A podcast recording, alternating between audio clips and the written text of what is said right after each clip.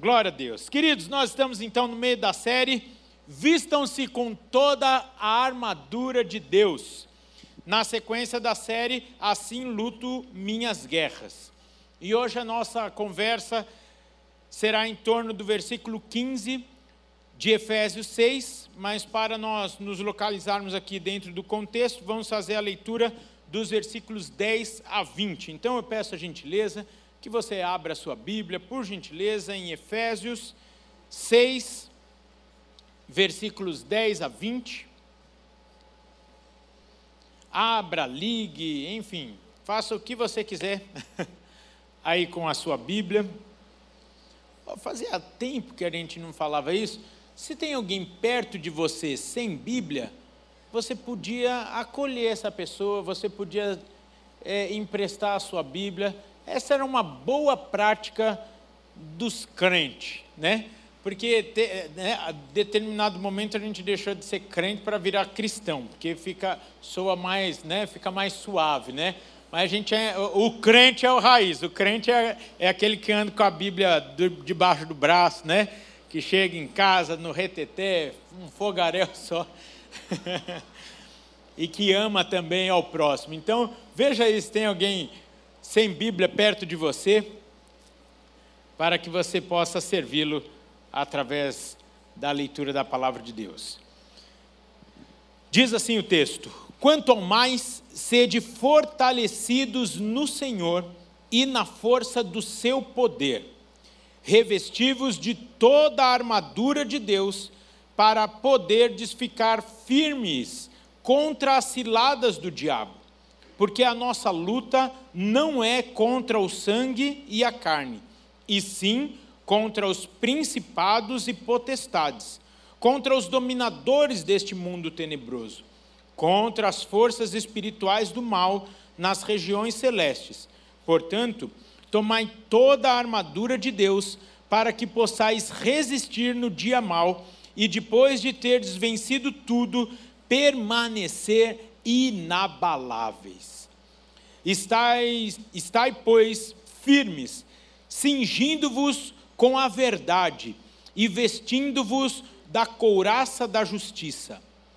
Calçai os pés com a preparação do evangelho da paz, embraçando sempre o escudo da fé, com o qual podereis apagar todos os dardos inflamados do maligno. Tomai também o capacete da salvação e a espada do Espírito, que é a palavra de Deus, com toda a oração e súplica, orando em todo o tempo no Espírito, e para isso vigiando com toda perseverança e súplica por todos os santos e também por mim. Palavras do apóstolo Paulo para que me seja dada, no abrir da minha boca, a palavra, para com intrepidez fazer conhecido o mistério do Evangelho, pelo qual sou embaixador em cadeias, para que em Cristo eu seja ousado para falar como me cumpre fazê-lo. Pai, muito obrigado pela tua palavra, lâmpada para os nossos pés, luz para os nossos caminhos. Espírito Santo, nesta hora nos rendemos realmente à tua voz, aquilo que o Senhor quer falar aos nossos corações. Repreenda toda distração, todo o cansaço, toda a confusão de mente e de palavras e que saiamos daqui cheios, renovados, revestidos deste poder e da tua armadura, ó Deus. Ministra de forma individual neste momento aos nossos corações. Amém, amém e amém. Como falamos então na semana passada, a ideia de revestirmos-nos da armadura de Deus não é um misticismo gospel que nos dá superpoderes, não é essa armadura como do Changeman, do Homem de Ferro, senão eu, eu comunico só com metade da turma, né? Changeman, Homem de Ferro. Jaspion, o. Quem? Power Hand. Ó, esse daí está no meio. Esse daí, Esse, o Power Ranger tá que nem a, a banda Resgate. Os, os mais velhos reconhecem e também os mais novos. Mas esta, essa armadura, ela está para qual a farda de um militar. Ou seja, é uma roupa básica que o caracteriza, que o facilita no dia a dia para o cumprimento da sua missão. Olha que coisa linda nós pensarmos isso. Essa armadura de Deus, representada aqui por essa figura, nos caracteriza como cristãos.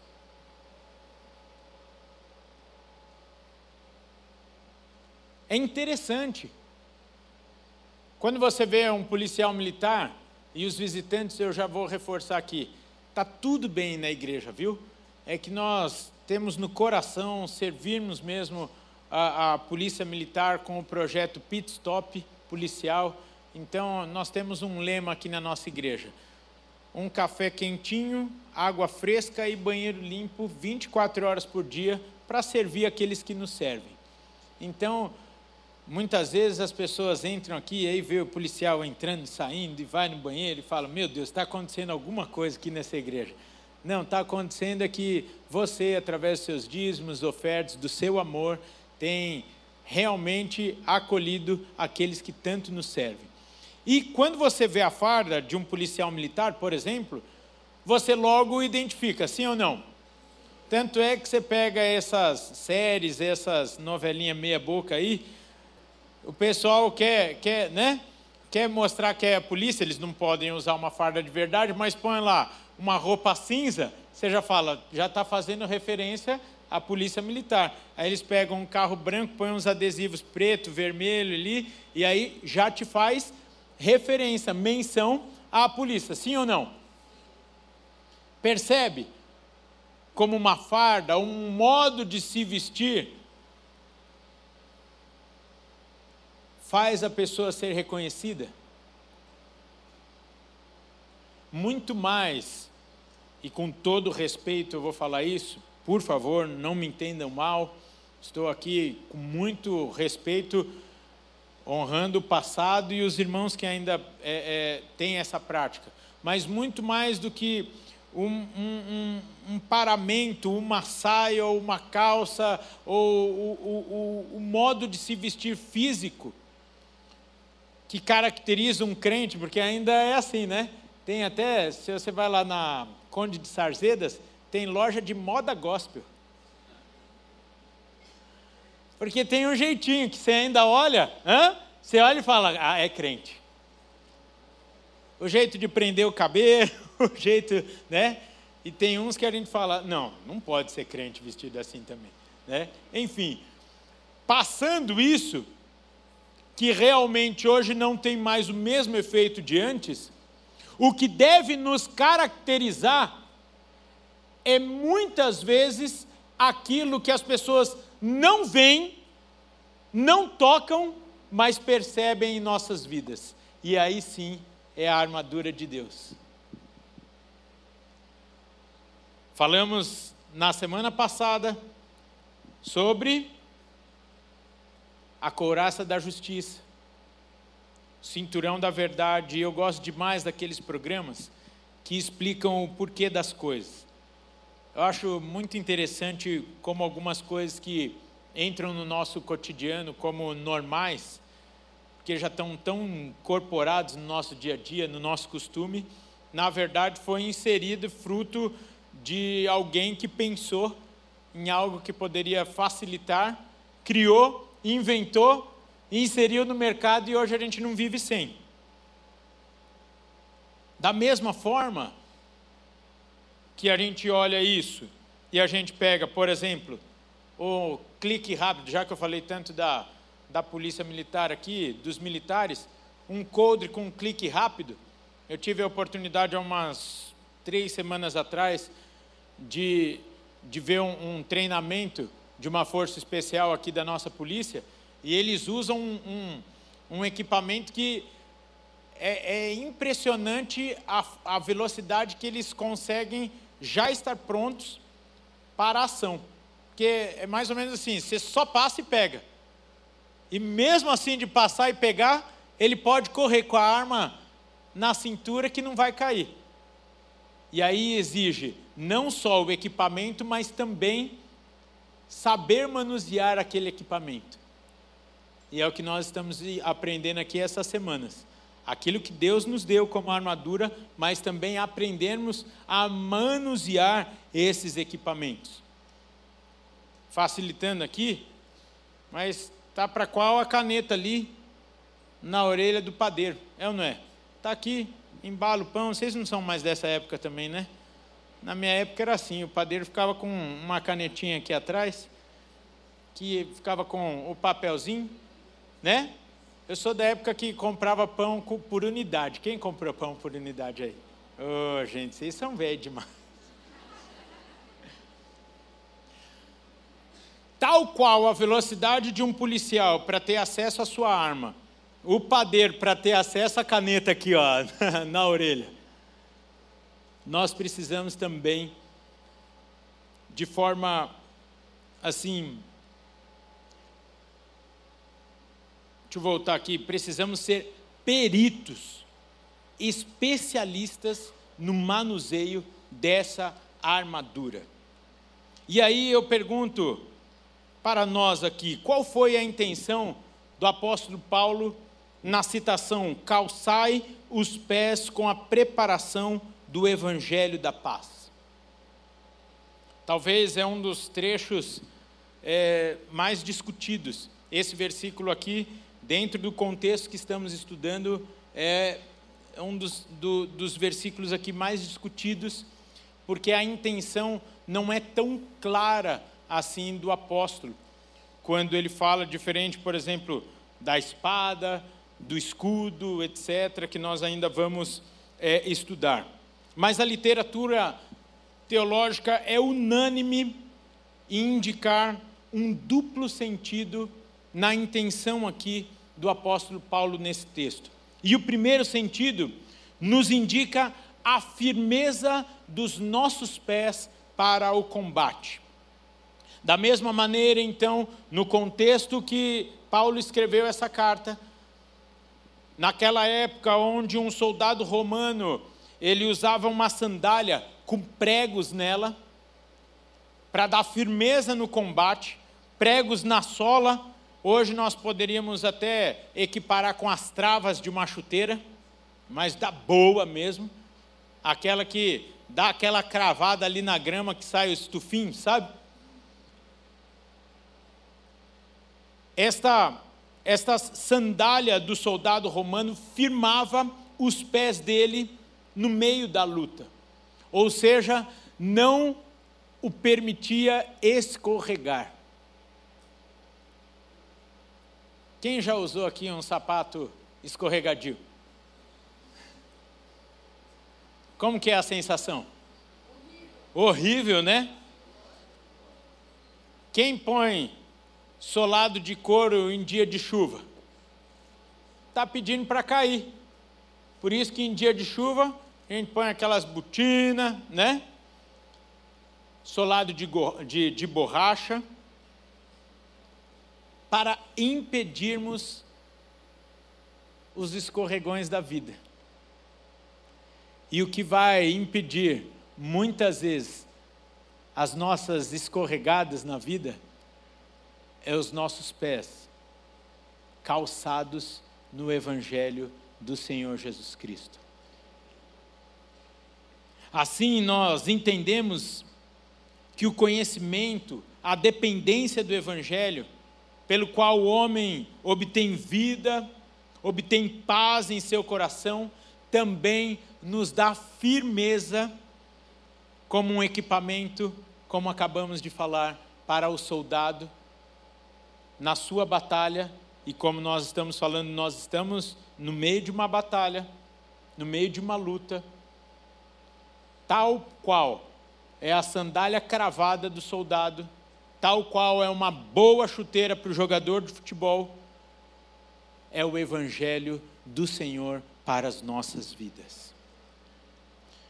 Por isso, pode-se traduzir o versículo assim, me permita ler, deixai o evangelho, deixai que o evangelho da paz seja como os sapatos em vossos pés para dar-vos firmeza. Olha que tradução linda. Vou repetir aqui, é o mesmo versículo 15. Deixai que o evangelho da paz seja como os sapatos em vossos pés, para dar-vos firmeza. E esse segundo sentido aqui se encaixa melhor, até mesmo no contexto com o pensamento dominante de capacidade de ficar imóvel contra o inimigo. É você tá no meio da batalha, mas você está firme aqui. Porque muitas vezes tem uma dupla batalha. É o inimigo e você mesmo tentando ficar de pé. Quem ganha com isso? O inimigo, vendo que você não está aguentando nem ficar de pé, o que, que ele faz? Dá risada e só espera. Uma vacilada tua, derruba. Foi o que falamos em alguns dos domingos atrás. Por isso que não dá, queridos. Eu brinquei, acho que já tem algumas semanas, daquela musiquinha que eu aprendi e o meu pai falou que não podia mais cantar. Eu era pequenininho. Tropeça aqui, oi, cai acolá. Mas, de... Ô, gente, vocês cantaram comigo quando eu cantei. O meu pai não está mais aqui, ele já morreu, ele não vai ficar bravo com a gente. Mas a musiquinha dizia assim, ó, tropeça aqui, oi, cai acolá, mas depressa levanta e começa a cantar. Quem tem Jesus gosta de cantar, está sempre sorrindo, mesmo quando não dá tropeça aqui, oi, cai acolá. Aí por que, que o meu pai me proibiu de cantar essa música aí? Porque ele falou: eu não posso me conformar de ter uma vida que eu vou tropeçando. Ah, eu tropeço e levanto, ah, eu tropeço e levanto. E muitos crentes hoje estão assim. Se conformam com o pecado. Querido, nós vamos pecar? Sim. Mas o, pecado tem que ser um acidente na nossa vida. Não pode ser a coisa mais normal do mundo. Temos que lutar contra.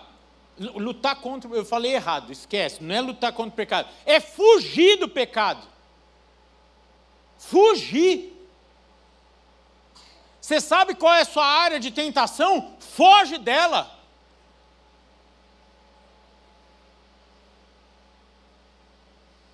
Eu ia citar algumas áreas de tentação aqui, nem vou citar. Fuja! Para de tentar a si próprio. Muitas vezes nós ficamos muito próximos do pecado. Não está no contexto aqui, mas eu vou falar o que, que é uma mente cauterizada. É quando você deixa de se incomodar com o pecado. É aquele pecado que já vira corriqueiro na sua vida. É aquele pecadinho de estimação na sua vida. Você para de brigar com ele e convive com ele. E esse teu pecadinho de estimação, esse teu tropeça aqui, oi, colar, vai te roubando e te afastando de Deus. Por isso que Olha, meu santo pai estava certo. E eu, eu tenho certeza que quem escreveu o Corim estava com outro coração, mas o meu pai me ensinou e eu falei: é verdade. Não vou ficar cantando aqui que eu vou ficar tropeça aqui, oi, eu não posso me conformar. Porque eu não posso chegar todo terceiro domingo do mês envergonhado na ceia.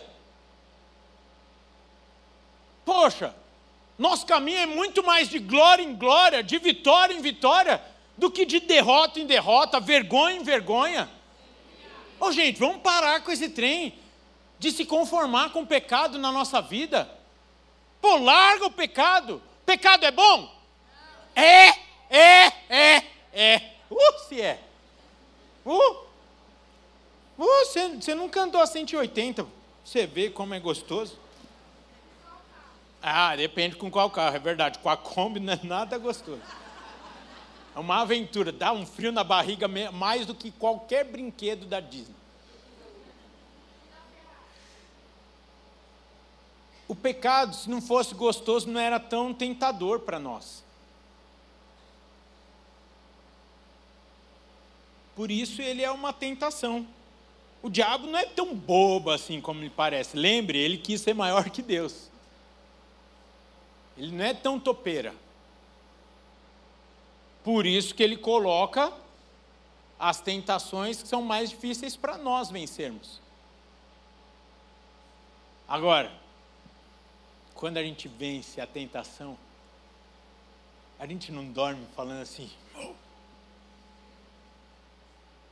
Tua presença me atraiu. Você vira até a Gabriela Rocha, você canta que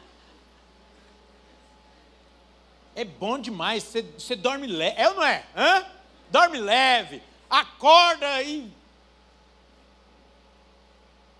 O diabo, sabendo disso, está lutando, porque ele veio para a nossa paz, a nossa vida, a nossa alegria, nos tirar da presença de Deus. Vou reforçar aqui o que falamos na ceia. Nós, uma vez salvo, sempre salvo. Batista não crê em perda da salvação. Se você teve uma experiência real com Cristo, você é salvo, lavado e remido. Teu nome está lá no livro da vida. Se você teve uma experiência real com Cristo. Ah, Rafael, e quando eu erro? Ué, quando erro. Quem é pai aqui? Quando seu filho erra com você, você faz o quê? Ué, corrige, orienta, tira o celular. É ou não é? Agora você está entendendo o que Deus está fazendo com você. Tira algumas coisas, tira alguns benefícios, mas o que? Você continua sendo filho dele, sim ou não? É, nós continuamos sendo filhos de Deus. Entretanto, eu vou te falar que nessa figura aqui, não é Deus que fica nos tirando, é o diabo que vai se aproveitando daquilo que vai ficando no meio do caminho. Lembra do filho pródigo? Quem que roubou as coisas do filho pródigo? Suas próprias escolhas, suas decisões. A história do filho pródigo muitas vezes nos revela como nós somos tolos, querendo aproveitar as coisas desse mundo, perdendo aquilo que é mais precioso, que é a presença, a comunhão com o nosso Pai que nos dá identidade, nos dá o nome. Aí muitas vezes estamos lá no meio da lama, comendo comida dos porcos, aí lembramos, puxa, mas na casa do meu pai, os seus escravos têm uma vida melhor, eu vou voltar. E aí, voltamos, pedindo perdão, e o que, que Deus faz? Nos lava, manda trazer roupa nova, anel, sandália, vamos que vamos.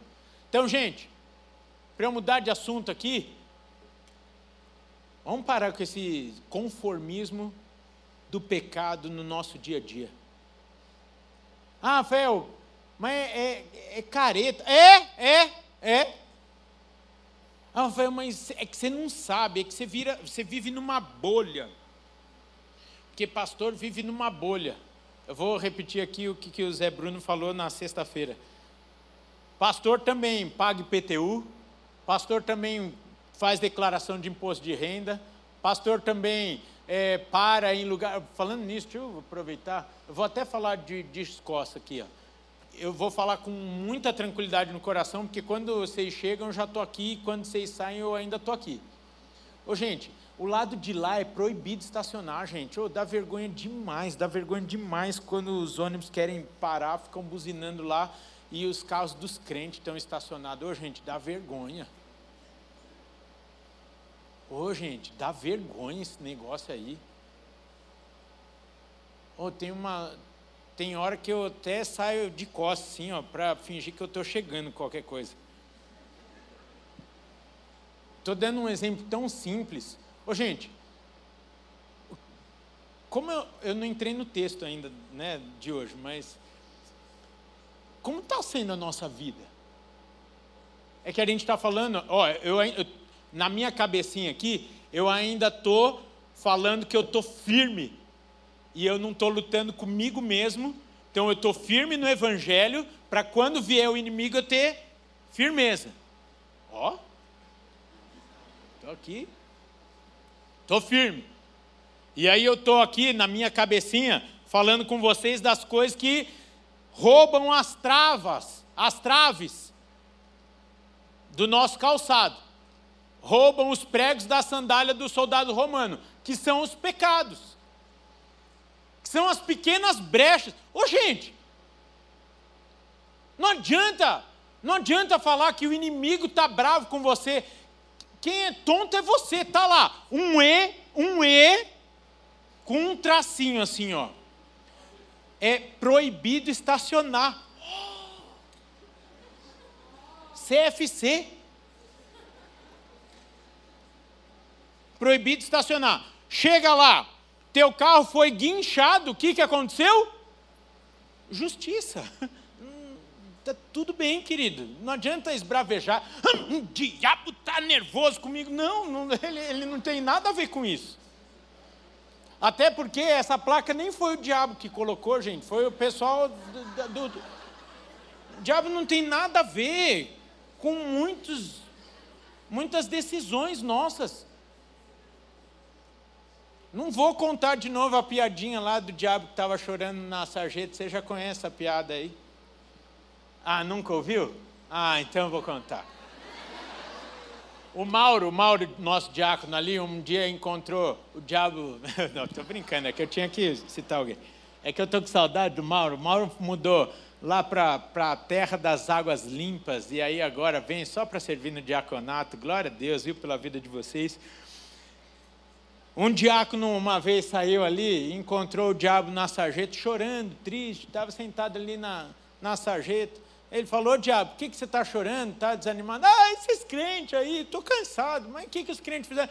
Não, não aguento mais, tudo é culpa minha, tudo é culpa minha, tudo eles falam que sou eu, não tenho metade a ver com as coisas da vida deles. Eles que se enroscam tudo. Estou insistindo aqui no proibido estacionar, para eu não entrar e, e as pessoas ficarem chateadas aqui com tantos exemplos que eu poderia dar.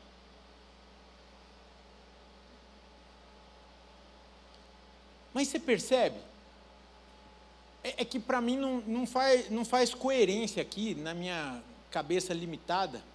O cara vem para o culto para louvar um Deus justo, reto, limpo, vem buscar santidade em Deus e para debaixo da placa do proibido estacionar. Não compreendo. Ô, gente, não estou julgando, tá bom? Mas você percebe? Não dá firmeza. Não dá firmeza. São as ciladas do inimigo dia após dia. Olha,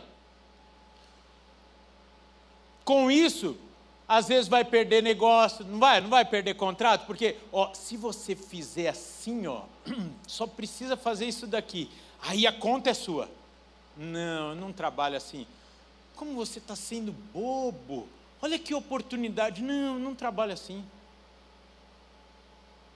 Eu não vou perguntar quem tem coragem de dizer não para algumas tentações de negócio, etc, etc. Está ali, ó, meu contador ali, ó, o William ali. Cadê o, o, o, o, o Walter da Rose, também contador. Quantas oportunidades, hein? jeitinho para dar bom, hein? O caminho mais fácil também é o mais rápido para o inferno. Da mesma forma que para bem na frente da igreja. Hoje eu estou cismado com aquela placa lá. Gente, para, para longe, para longe. Mas não dá brecha para o inimigo. Fica firme, calçado, de forma que, se ele vier contra você, você no mínimo não está brigando contra você mesmo e tem equilíbrio para poder analisar o inimigo e dar um golpe só. Está repreendido em nome de Jesus. Pronto.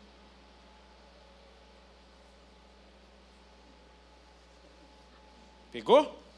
Deixa eu voltar aqui, deixa eu ver onde é que eu estou no sermão.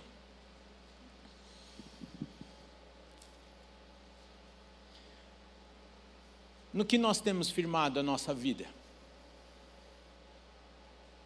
Onde nós temos fincado os nossos pés? Essa é uma boa pergunta para parar.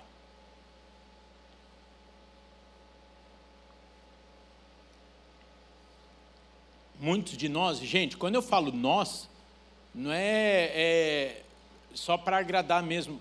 Nós, eu me incluo nisso. Muitos de nós temos firmado a nossa vida na nossa capacidade. Muitos de nós temos firmado a nossa vida e descansado o nosso presente e o nosso futuro naquilo que a gente conseguiu conquistar.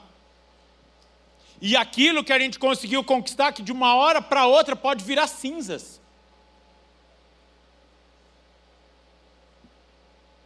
É ou não é?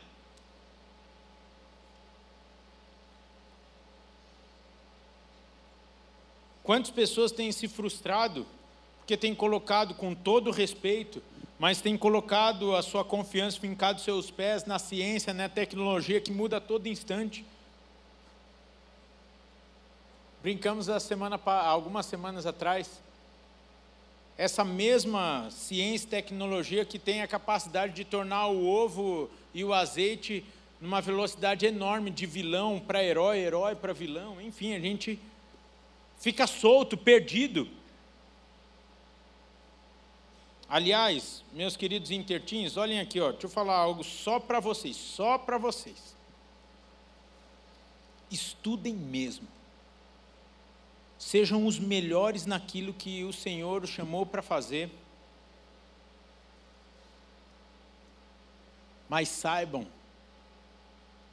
que a verdade está no Senhor e na Sua palavra. Não sejam tão inocentes assim. Vocês vão perceber, e se vocês forem lá no Google, vocês vão perceber que algumas coisas as pessoas misteriosamente não divulgam. Por exemplo, coloca assim, ó, Pega todos os maiores cientistas da história. Eu garanto, eu garanto para vocês que ao longo da história, no mínimo metade dos maiores nomes que foram usados para trazer soluções, para trazerem direções para a humanidade ali que nos trouxe até aqui, cura, é, através da medicina, um monte de coisa. Sabe o que era essa turma aí? Tudo cristão. Mas não divulgam isso. Mas está lá, em algum lugar você vai ver lá, no Wikipedia, no Google, nos livros.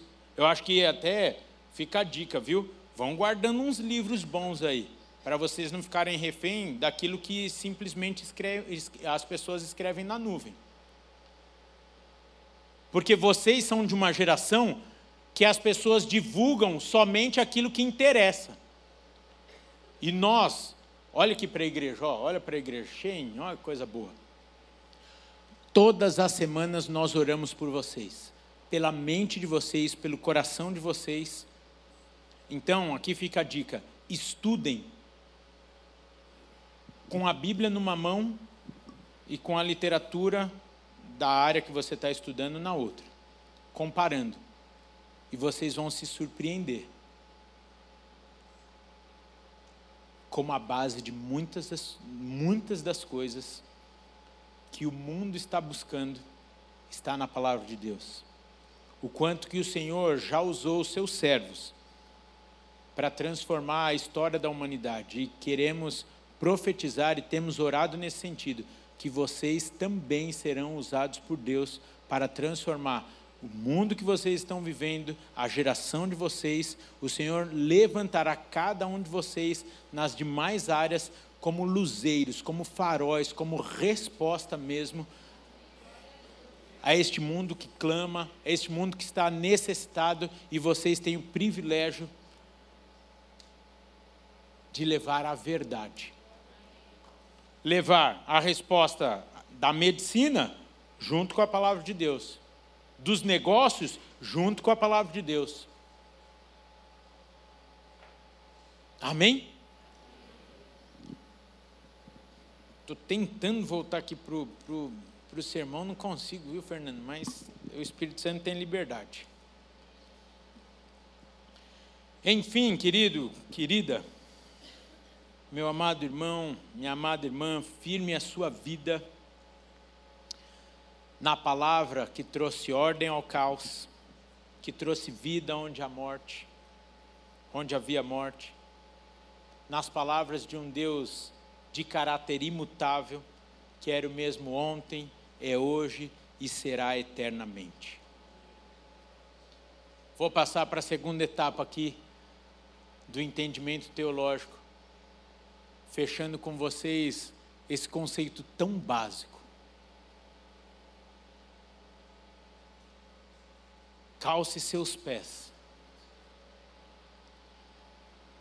na palavra de Deus, que te dá segurança, equilíbrio, firmeza contra o inimigo. Vou dar uma dica de termômetro para você aqui. Quando você estiver se sentindo meio solto, meio perdido, talvez está faltando leitura da palavra. Gente, nós temos, é, é, é uma riqueza, eu não estou julgando, ah, está lendo pouco a Bíblia. Eu estou falando que muitas vezes a gente fica atrás de resposta, sim ou não? Está aqui, ó. A resposta está aqui.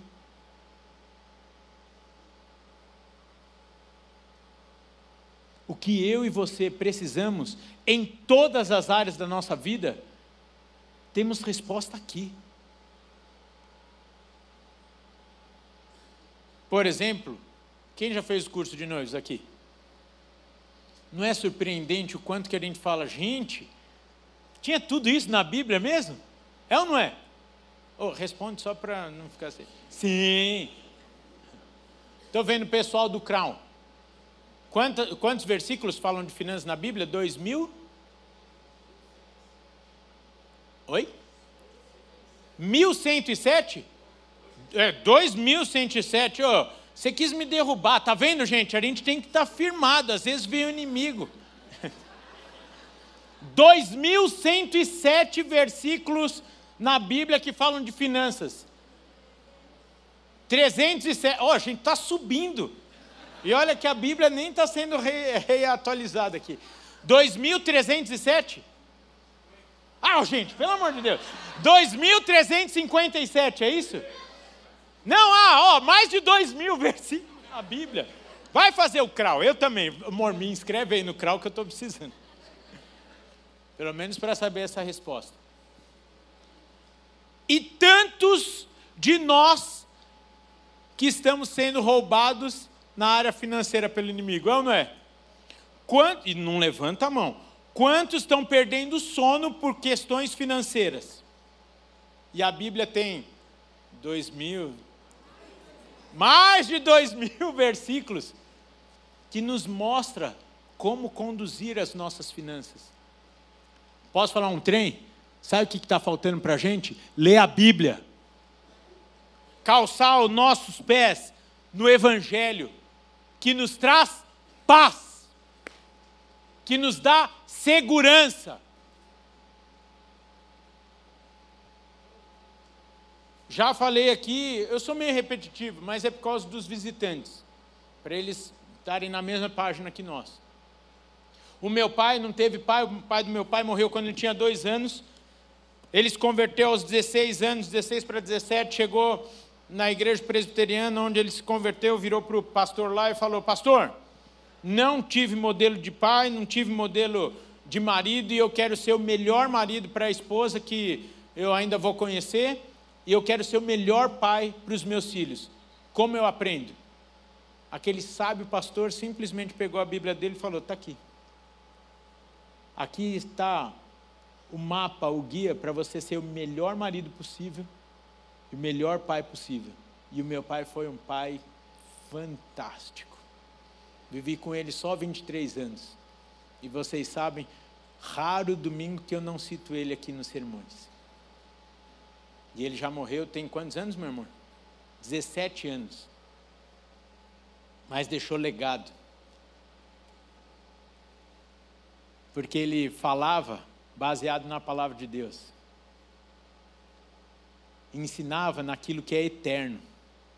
Que coisa boa é calçarmos os nossos pés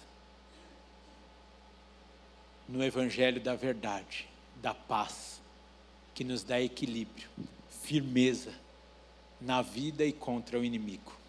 Amém?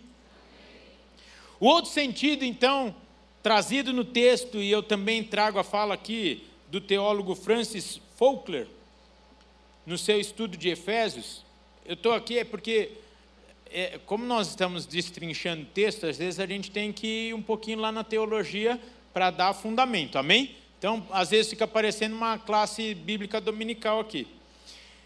Mas o Francis, lá no seu, no seu estudo de Efésios, ele nos diz que as palavras usadas aqui pelo apóstolo Paulo nos dão ideia de que o estado de guerra, na verdade, não, não descreve a maneira completa do trabalho do cristão. Porque no mesmo sentido, ao mesmo tempo que ele está em guerra, ele também é um mensageiro das boas novas. Ele também é mensageiro do evangelho da paz. E aqui é um mero paradoxo. Porque olha só, em meio ao fragor da batalha, o cristão possui paz interior. Por quê?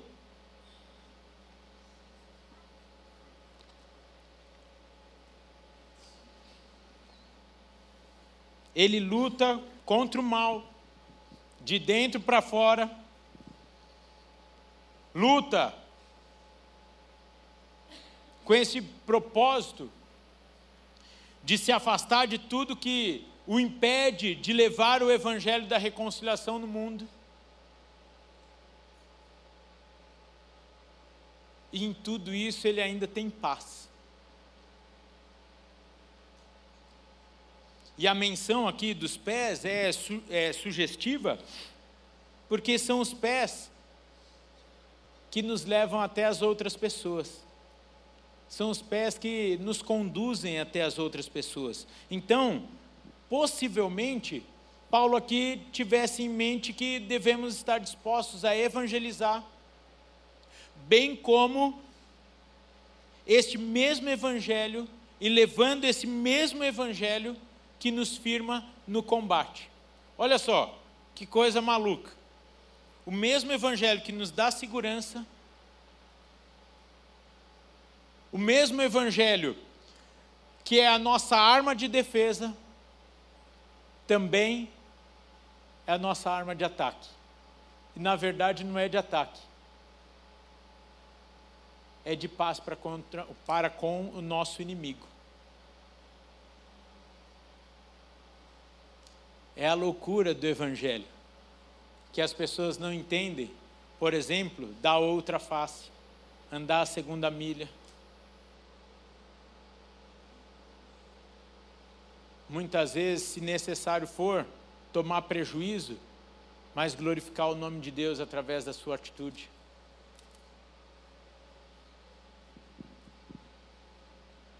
Eu trago também aqui, eu até vou falar bonito agora para honrar ele. Eu trago os comentários do meu amado teólogo, pastor Robério Alves. Ó, recorde isso daí e manda para ele. Fala que eu citei ele assim, bonito. Pastor Robério, numa oportunidade, também nos ensinou que essa preparação aqui vai muito além de estarmos preparados para anunciar o evangelho da paz. Mas tem um, um substantivo aqui nesse texto do grego, eutomaisia,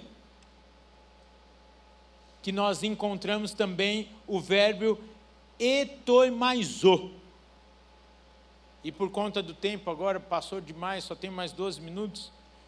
Esse verbo aqui, eitomaizo, Ele está presente lá em Mateus 3, é, 3, 3 Lucas 9, 52. Eu ia ler junto com vocês aqui, mas leia na sua devocional, que são passagens que indicam a preparação de um lugar, de um caminho para cumprir uma finalidade.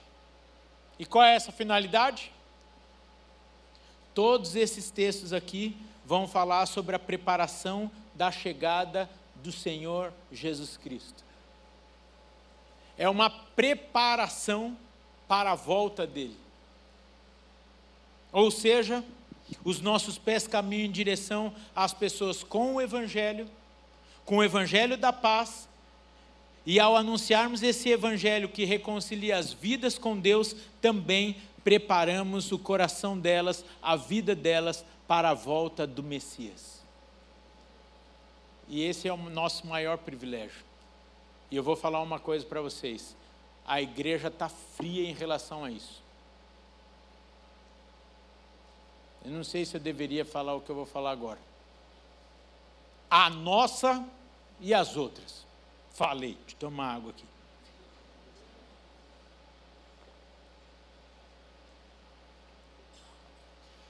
Esse é um privilégio que nós temos. Deveria ser a nossa maior alegria. E estamos vacilando. Não responda, não responda. Mas eu vou fazer uma perguntinha. Porque até agora você está, é, eu não estou em pecado, porque eu não parei o carro lá do outro lado. Aí eu vou te perguntar: quantas pessoas você levou para Cristo esse ano?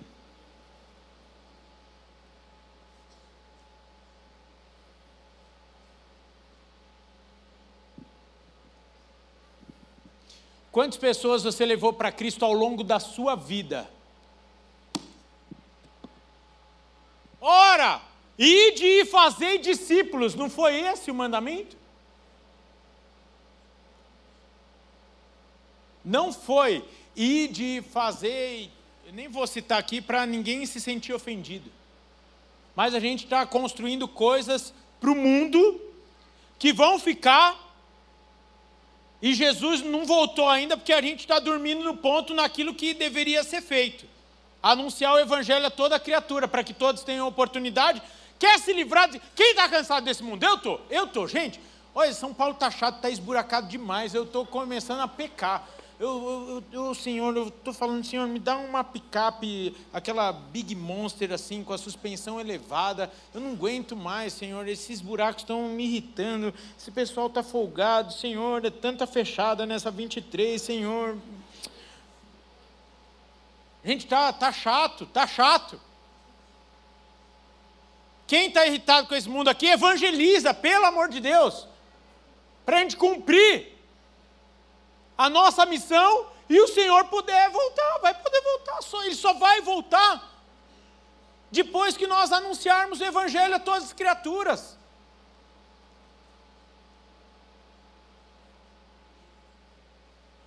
E você está indo para a empresa para ser promovido. Que seja promovido o nome do Senhor Jesus Cristo através da sua vida lá, querido. Oh, Jesus. Você não precisa é, virar, eu ia usar um termo aqui, mas eu não quero ferir ninguém. Mas você não precisa virar aquelas pessoas é, que se vestem de, de, enfim, muito simples. Ah, eu não vou mais poder comer camarão. Pode comer camarão, pode ter o seu Fusca equipado, pode ter uma casa boa, não tem problema nenhum, desde que tudo isso seja útil nas mãos do Senhor para ganhar alma, senão é em vão, é bobice. E ó, eis que te digo, hein, até mesmo estudar demais.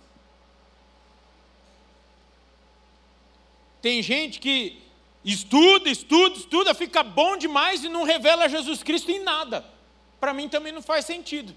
Da mesma forma que gente que trabalha, trabalha, trabalha, trabalha demais e não revela Jesus Cristo nisso, não faz sentido. Gente, se Jesus Cristo não está sendo glorificado, revelado e pessoas sendo salvas através de tudo que, que nós fazemos, nós precisamos dar uma repensada na nossa vida. E até, hein, missionária? quando a gente vai pedir, a gente pede: Senhor, me dê aquele apartamento com aquela sacada grande, porque lá haverá uma célula. Oh, Deus, vai ter mesmo. Eu já posso. Aí você entra no apartamento decorado, profetizando. Já vejo pessoas sendo salvas aqui nessa, nessa, nessa sacada, não sei o quê. Aí Deus vai e o que faz? Dá o apartamento. Aí a gente vai, decora tão bem a sacada, que a gente fala: ah, não não vou trazer aqueles crentes aqui mesmo, não vou. Vão pôr, falei dois domingos, vão pôr o, pé aqui na, nessa, nessa, na mesinha, no sofá branco. Tá aqui, ó. Os donos da Mega Sofá, eles têm uma, um plano especial para líder, é, para anfitriões de célula. A cada dois anos Troque o seu, o seu sofá com eles com desconto, depois eles vão estabelecer. Amém? Pra, ó, só para anfitrião vocês vão fazer a preço de custo. Topa? Topa? Ó, oh, tá topado. E tá gravado, hein? Mas só para anfitrião. É, ó, só para anfitrião. Isso. Só para quem recebe célula na sua casa. E eu falei, hoje o sermão tá curto, vai ter música e eu só tenho mais cinco minutos. Você percebe aqui? É, é, quando a gente, a gente entende a nossa, a nossa missão de anunciarmos o Evangelho que reconcilia vidas com Deus, preparamos o coração dessas pessoas para a vinda do Messias, eu vibro demais porque eu volto para o versículo 12 e entendo definitivamente o que o texto quer nos ensinar que a minha guerra não é contra as pessoas, mas eu tenho um único inimigo, o diabo. Eu vibro com isso daqui. Porque a gente tem que perceber a estratégia do diabo trazer contenda entre você e as pessoas que estão no seu caminho, para ao invés de você revelar o Evangelho, ao invés delas receberem o Evangelho da paz, através da sua vida, elas se afastam escandalizadas com as suas atitudes, com as nossas atitudes. Ó, oh, entenda de uma vez por todas. Quem está perto de você, Deus colocou com um propósito, você revelar Cristo para elas. Eu tenho a impressão de que a gente vai prestar conta, olha, de muita gente lá no céu, hein? Deus vai falar, ô filho, misericórdia, Aquele vizinho de porta lá, meu, você morou 18 anos, você dividiu o, o de entrada do seu apartamento por 18 anos e você não teve a capacidade de falar do meu evangelho para ele? Não é engraçado a gente pensar isso? Que nós estamos. O que tem nos movido? aí a gente entende porque muitas vezes há um vazio dentro de nós. Porque aquilo que nos deveria dar segurança, aquilo que deveria ser a estratégia de ataque, olha que coisa linda. O ataque é com a paz. Nós estamos viajando na maionese buscando as coisas que o fogo, a traça, a ferrugem consome. E aí a gente não entende porque a nossa vida está. Hum. Parece que o diabo só joga as cascas de banana e, e fala assim: cai quem quer. E os crentes bobos. Ah, ah, ah, ah, diabo, seu bobo! Hum. posso te falar uma coisa com muito amor? Eu acho que o diabo é mais convencido do que do seu potencial do que você mesmo. Muitas vezes a gente fica, não, quem sou eu? Ah, quem sou eu? Você foi o escolhido por Deus para levar o evangelho da paz a toda criatura. Para isso, Deus também te lavou, remiu através do sangue do Cordeiro que celebramos aqui. E o diabo sabe disso. Ele sabe do seu chamado, do meu chamado, e simplesmente vai trabalhando para que esse chamado não se cumpra, não aconteça. E como ele faz isso? Cria contenda, tenta trazer mentira, cilada. Por isso nós precisamos permanecer firmes. Fique de pé, por favor, senão não vou acabar. Nós precisamos permanecer firmes, nos cingindo com a verdade,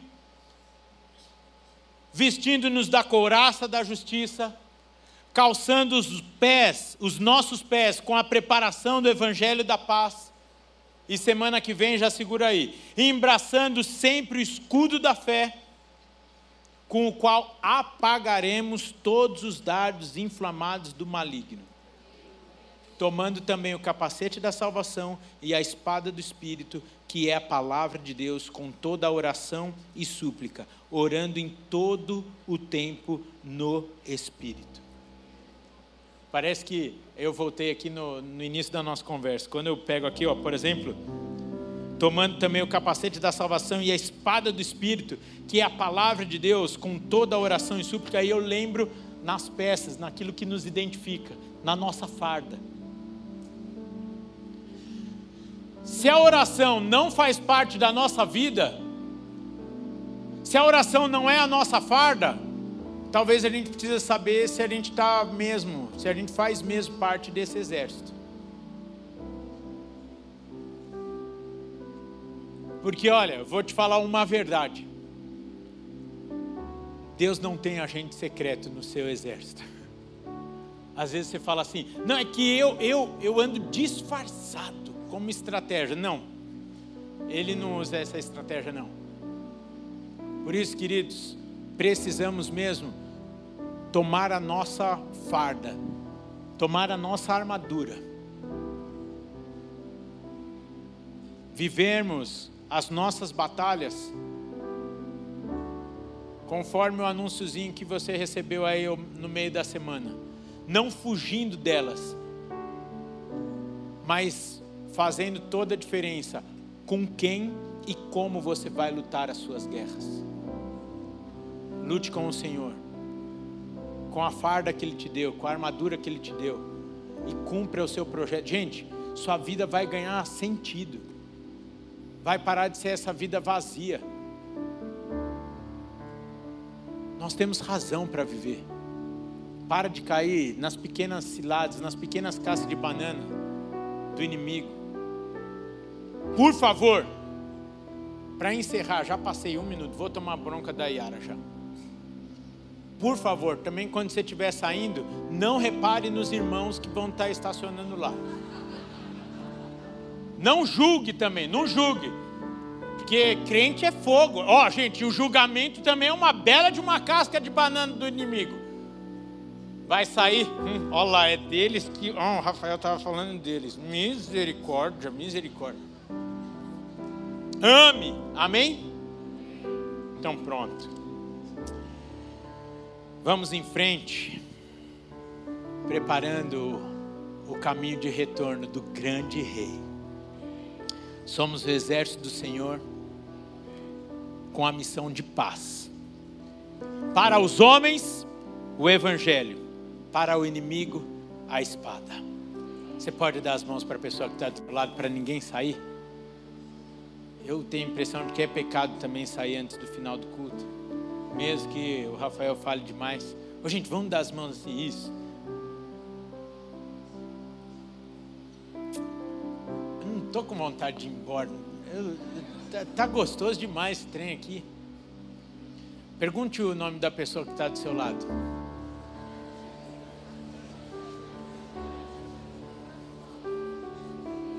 Os irmãos queriam tudo já perguntar o nome do, dos irmãos aqui do preço de custo para o sofá, preço de custo. É só é só para para anfitrião, não vale para líder, hein? É só para anfitrião. Pergunta pessoa, o nome da pessoa que está do seu lado e fala assim: Eu vou orar por você essa semana. Mas não fala se você não vai fazer, para você não mentir, porque também essa, a mentira é uma estratégia do inimigo. Ó, oh, gente, essa semana, ó, firmado. Firmado. Orando. Lendo a Bíblia. E domingo que vem nós vamos continuar. E você vai ver, em nome de Jesus, para honra e glória dele, nós vamos ouvir testemunhos de semana diferente, pelo simples fato de calçar na verdade, viver a vontade do Senhor Jesus Cristo, orar, tomar posse da sua farda e viver tudo aquilo que Deus tem para nós. Pai, tenha misericórdia de nós. Nós precisamos mesmo do Senhor, precisamos do Senhor nos livrando dessas ciladas do inimigo. Às vezes, somos tão, ó Pai, inocentes naquilo que é tão claro. Abre os nossos olhos espirituais para entendermos as nossas batalhas. Pai, Abre os nossos ouvidos espirituais para ouvirmos a tua voz, nos guiando, nos livrando de caminhos de armadilhas, caminhos sinuosos. Pai, fortalece-nos com a tua palavra, com o teu espírito. Nesta noite, ó Pai, firmamos os nossos pés, firmamos a nossa vida neste evangelho de paz Não permita, Pai, que vacilemos. Para isso, tomamos a decisão de andarmos uma vida digna e coerente com esse pedido nosso. Uma vida que necessariamente nos requer dedicação em oração, dedicação na leitura da palavra, fugirmos da aparência do mal, fugirmos do pecado, fugirmos daquilo que nos afasta de Ti reconhecemos que não, se não for o Senhor nos capacitando a isso, não será possível. Talvez uma das armadilhas do inferno também é tentar nos iludir que somos capazes, tentar iludir que conseguiremos com a força dos nossos braços. Reconhecemos que não será assim. Reconhecemos a nossa dependência de Ti mas também confiamos na tua fidelidade, no teu amor, na tua graça, no teu poder. E que seja mesmo este amor de Deus o Pai, a graça de Jesus Cristo Filho, a comunhão, a comunhão do Espírito Santo de Deus na vida de cada um dos teus servos aqui, em suas casas, em seus locais de trabalho, na ida e na volta, na entrada e na saída Oh, Pai, que seja esta verdade nesta semana e para todo sempre na vida de cada um aqui. Amém, amém e amém. Deus abençoe, queridos. Até domingo que vem, em nome de Jesus. Quer dizer, até amanhã. Amanhã volto para comer pipoca de graça. Deus abençoe.